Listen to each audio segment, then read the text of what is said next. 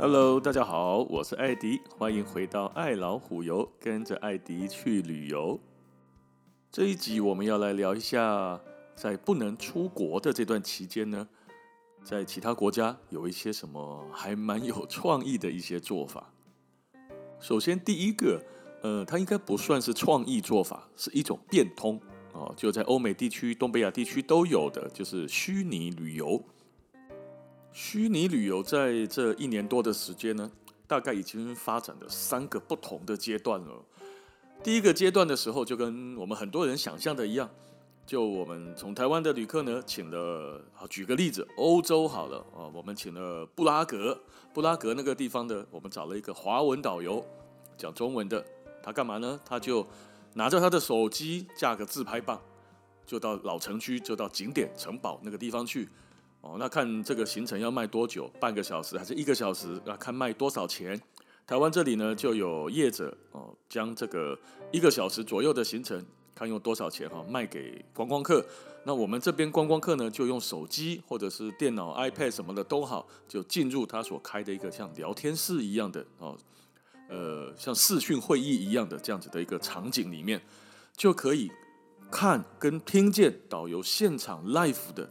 在这个旅游的的景点里面啊，跟大家导览啊，这个宫怎样怎样，那个人怎样怎样，这个雕像如何如何，就开始导览，身临其境啊，没有办法出国嘛，哈，聊胜于无。可是这样子有一个缺点，就是人虽然也是蛮多的嘛，也一起去旅游的感觉的，但是不能互动。我不多跟你问问题啊，我不多跟你恭维啊。就导游在那里讲讲讲讲讲讲完了之后，也就这样了，感觉像是在看直播，就没有那种导呃导览的时候可以互动。我可以问说啊，那个雕像跟左边那个雕像是不是同一个啊？哦，诸诸如此类的哈，可以问问题。不行，他只能够看哦，因为人很多啊。你看这个装置，如果导游一个手机对着台湾这边有二三十个人好了，二三十个人同时都要问问题，大家要举手发问。那个时候没有解决，像 Clubhouse 是这两天很红，对不对？Clubhouse 它就是一个主持人，他规定谁可以讲话，谁不能讲话，谁谁可以发言啊。可是，在一开始设计这个虚拟旅游的时候，没有这样的机制啊。所以，如果开放让大家都能够讲话，那不就大乱了吗？哦，每个人都要讲，每个都乱掉了。所以呢，只能看，不能混，不能问，没有互动。这个是第一个阶段的虚拟旅游。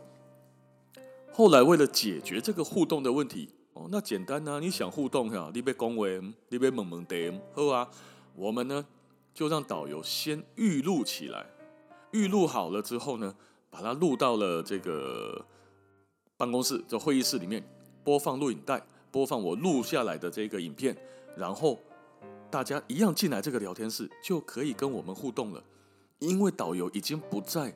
教户外了，导游如果在户外的时候导览，边走边讲，他又要讲，你也要讲，大家都要问，外面的声音可能又很吵杂，根本就是一个一个灾难了。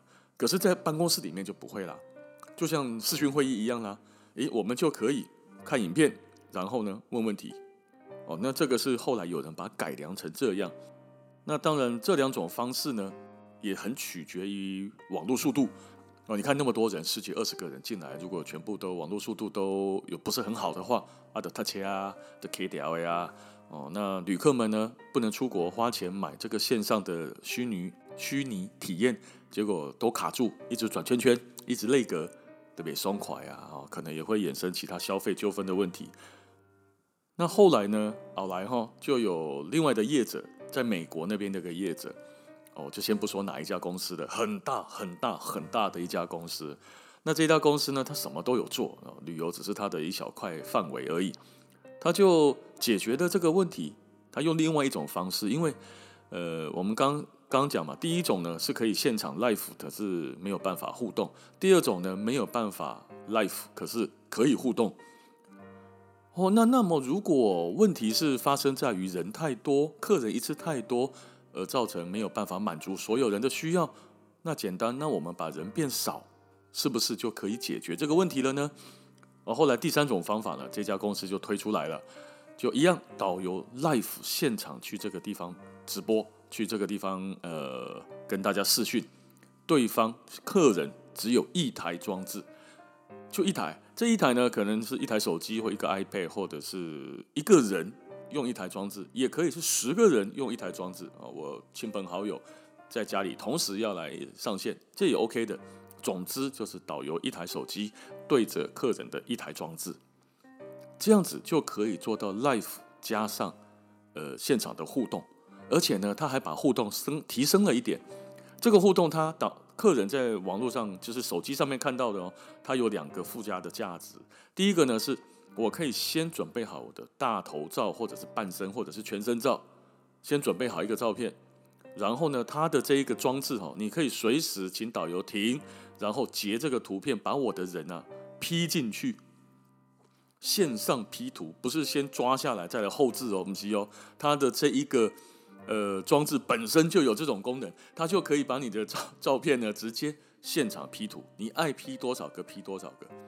哦，当然 P 的合理一点，人家看不出来吧？你把它 P 在巴黎铁塔的最高的尖尖的那个地方，就不太合常理嘛。哦，那当然比例啊什么自己去抓一下。诶，你没有去，但是呢可以用这种 Life 的现场 P 进去，这个是他们公司提供的一种服务。那另外一种呢就是买东西，那这个导游在边导览之余。哦，那经过欧米亚给点然后三回，他带你走进去，然后呢进去看一下，哦，这个地方的土特产是这个，哦，这个大概多少钱？啊，客人如果看了觉得，哎呦，这别卖呢，我想没变，来导游这个，哎，这个帽子很漂亮，你帮我戴起来看看好不好？导游帮他戴起来看，哎呦，哎，这个不错呢，哎，这个买给我老公刚好，买给老婆刚好，呵，而且定我这集，导游现场问一下，加上寄给你的运费，通通算一算，给你一个报价，然后呢，关键来了。客人可以在这个他的手机装置上面直接刷卡付款，导游的这头，他这一头的装置可以看到，然后可以付钱呀。哦，那你付了钱呢？我当然就马上帮你买好、打包好寄给你。这一个金流其实我觉得蛮关键的。如果说客人只是看一看，哦，这个不错，好，那你帮我买了寄过来，那到时候呢，货到再付款，或者是我再跟你们公司另外结。这个金流没有很及时，就可能在买卖上面会出现一些误差啦，或者是说反悔啦，或或或者是其他的一些困扰。但是你要我买的时候，你要这个导游买的时候，客人线上已经立马都不用断线，也不用跳去别的视窗，同样的视窗里面就可以做金流，就可以付款，而且导游这边立刻及时可以看到，然后可以付钱呀，他刷卡了，哦耶，我们就把它买下来，然后寄给他。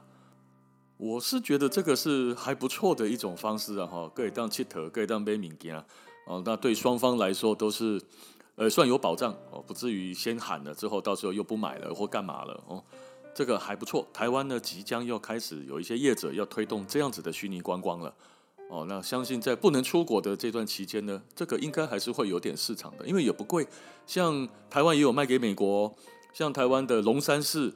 呃，大大稻城哦，像还有一个一个地方叫什么来着的，忘了。总之，我记得台湾有三个点，这都都在台北这里。呃，这三个点呢，三十分钟的导览卖四十块美金，就一千多块钱哦，卖给美国人的。诶，据说买的还不错，每个礼拜都有个三四笔哦，来买台湾的这一块哦哦，所以这个线上观光呢，在不能出国的期间，应该是有一点有一点点市场了。那接下来这第二个哦，这德里耶，这个我觉得也蛮特别的，它是一个国家政府推出来的东西。这个国家是泰国，泰国政府啊，在防疫隔离上面做了一点点呃小提升啊，做一点不一样的手法。它是怎么做呢？就我们现在知道，飞去泰国必须要在当地先隔离十五天哦，十五天。那有一些人是当然不得不去了，例如公司派你去啊，你工厂就在那啦，阿里的陶给你也刚公司的底下啊，你非去不可，隔离也得去，哦，属于这种外商台商的这种，那横竖我都得去嘛，那去了就得在 hotel 隔离十五天呢，哦，那泰国政府呢就把它做一点调整，就这样子的台商呢，他预测猜测啊，大概很多人都有打高尔夫球，所以我们就到球场去隔离吧。我们就不用关在饭店里了。那球场还是这样，他找了四间高尔夫球场，呃，四间不过据说不在曼谷的周遭了，稍微有一点距离了。因为曼谷周遭的球场不是很乐意把自己的球场变成防疫球场啊，哦，变防疫球场靠腰的不白狼被来怕。当地人客啊，就当地的客人就不来了啊！恁家拢外国人伫遮咧防疫咧隔离啊，我去要死哦，去安那去有念着咧吼，所以在周遭一些好球场不太愿意配合，但有一些在稍微偏远一点的，呃，他就愿意配合政府这么做。我看那个资料啊，大概是四个球场。那他是这样子哦，就到了之后，你飞机到了曼谷之后呢，就会有专车接送你到那个球场去，然后就在那个球场待十五天隔离啊。哦，啊，你说待十五天有没有打球啊？当然啦，打十四场，连续拍十四天啊。照那个配那个 package 来看哦，他的那个套装行程内容啊，每天打一场。如果你愿意，你可以加价，一天打两场的。A 再拍一场，A 波拍一场啊，反正你拢底下隔离啊，你也无对照啊，也免处理啊，不打白不打。但是，像像我在拍球哈，我在打球，你叫我连续十四天都打同一个球场，都不能换，也不能停，就沙咧一直拱一直拱，怕不上海瑞呢，做跳呢？你在打球哦，我就是不要那么早起，其实十八洞下来。也是要花体力的，连续打四天就是 PGA 比赛选手了啊，连刷四缸呢，还加忝呢，连刷十四缸呢，嘿，拍过来吼，头型目按卡麻手臂，神叨叨能搞搞规个人要起笑，哦，十四缸个拍了，但是但是假设啦，今天我是非去不可的台商，我一定爱去公司派我去啊，加个几万块钱，从关在房间里。变成在球场跑来跑去打十四天，可能还是会有人选哦。哦，我我那那那习惯了，我可能还是会选高尔夫球场的隔离，因为横竖都要被关在那里嘛，对不？啊，关伫咧球场内底总比关伫咧房间内底较好啊。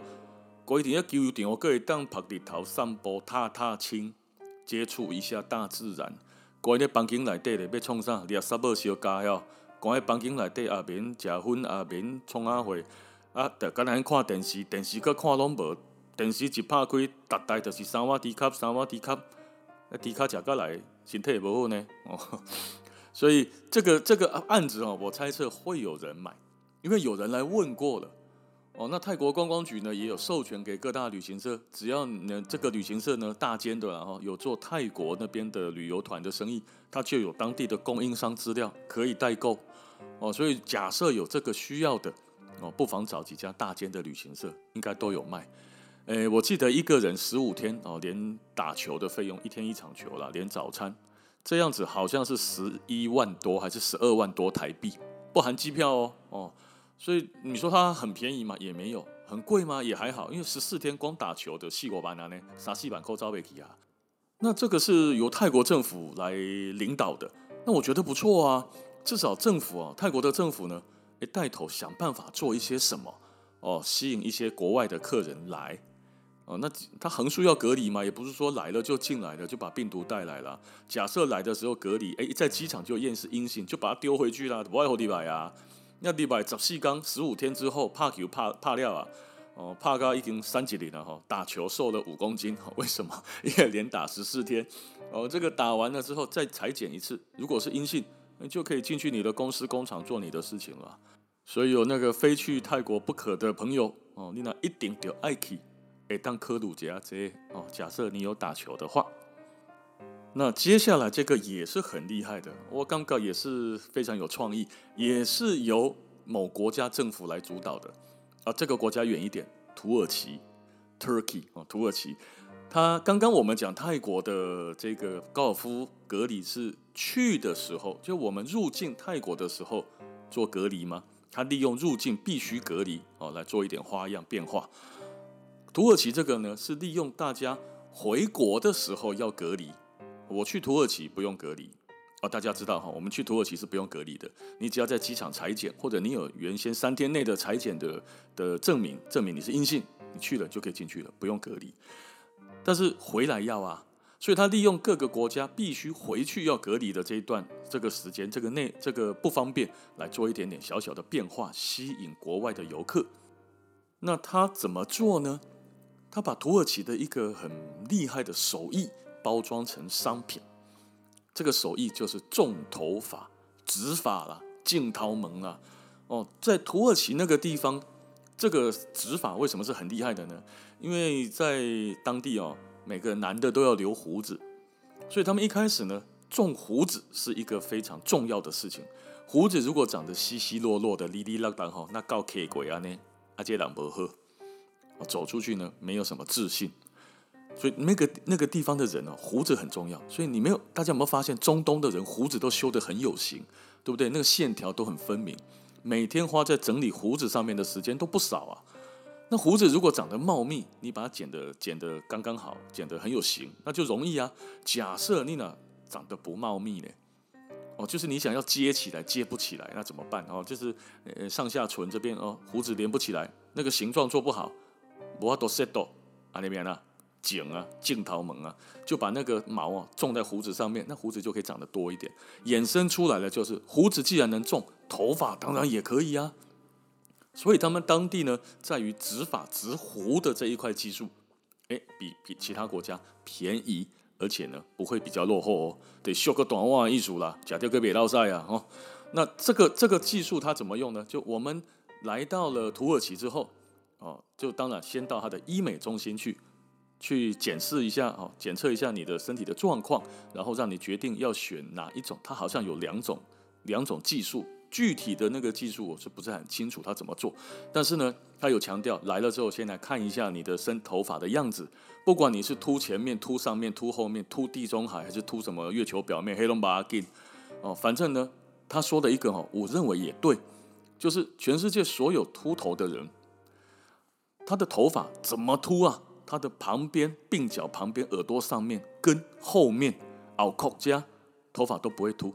你看人在秃哈，不管秃甜甜圈还是秃什么形状的，绝对没有人秃后面的。后面跟耳朵旁的这一块啊，叫做 Golden Zone 黄金区域，绝对别秃。黑的时候才绝对有毛，所以呢，就要拿后面的这个头发来去移植到你前面或者是上面呢要种头发的地方。哦，对，铁边要来进顶头了。那这个是这个就跟一一般的那个秃头的不太一样。一般那个头发比较少的哦，你也看伊嘛，铁后边个边爱头毛，然后做等做等，然后把它盖起来。哎，平常这样盖过去哈，左边盖往右边，右边盖往左边。平常看就已经看得出来，还是看不过来。但是风一吹过来，吼，规片的飘起来哇，咻咻，那扛棒啊呢？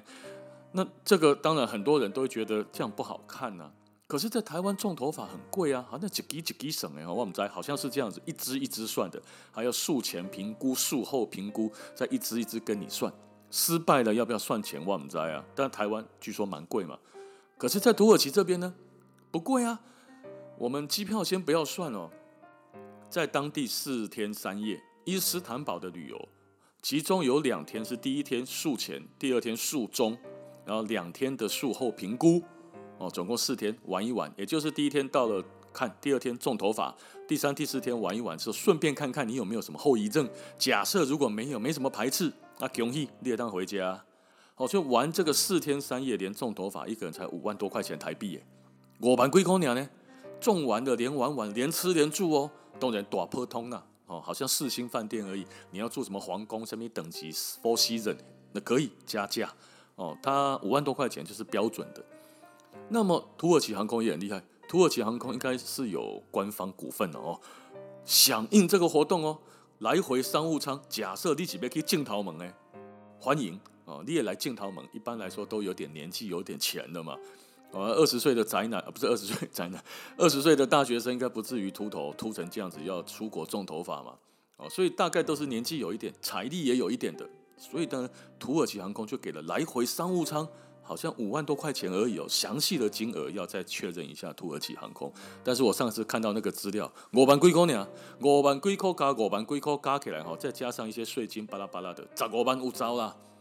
一个人十五万有找，来回商务舱再加种头发，再加上住宿，再加上吃啊呢，其实没有很贵啊，比台湾比起来的话算便宜的。哦，那他是怎么利用这个回来要隔离的呢？去不隔离，回来种好之后，等来台湾安装。头毛爱花的、啊，你净净喝水料是不是要等它长出来？好了，刚好回来隔离十四天呢、啊，十四天待在家里面都没出门，你头毛生就起起翘翘歪七扭八，拢无要紧，因为无人看。你伫咧厝里好好啊发头毛，当你两礼拜过发好啊，重新走走进社会，所有人看见你，哎呦，你的头发怎么变得这么茂密啊？哇，呢飘逸呢，吼，可以当背呢，吼，可以当落。哇塞，以前是地中海，现在是郭富城，还可以中分，完全不一样呢。所以这个他完全利用了我们回来必须隔离的劣势，转换变成优势。你看，如果假设回来哈是不用隔离的，那你也很痛苦啊。你花桃门花个一半呢，可能左边长了零点五公分，右边长了零点二公分，不一样多啊。有的发得较紧，有的较慢，长到一半。啊！你别让他出门，你怎么见人？长一半很痛苦啊！你要么别长，要么长完，对不对？你生一半，赶扣。所以如果不隔离，种完头发回来反而麻烦。要隔离，刚好冠冕堂皇的理由，我两礼拜拢爱出门。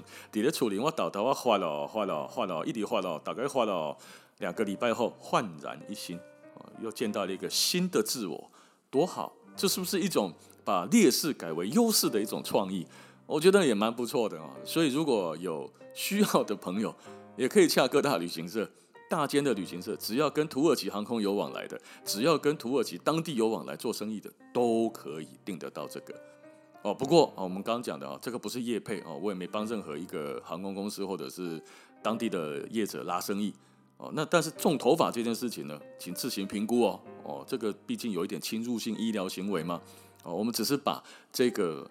国家的一些创意呢，分享给大家哦，大家可以自行跟旅行社或当地的医美中心联络，看看是不是有您适合的这个套装行程。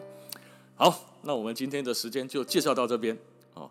今天算是介绍了一个跟国家行程景点没有什么关联的，但是是一些有趣的小小东西。那我们今天的时间就先到这里了哦。感谢大家收听，谢谢各位支持爱老虎油，欢迎订阅及分享。如果要抖内也非常欢迎哦，谢谢大家，我们下次见，拜拜。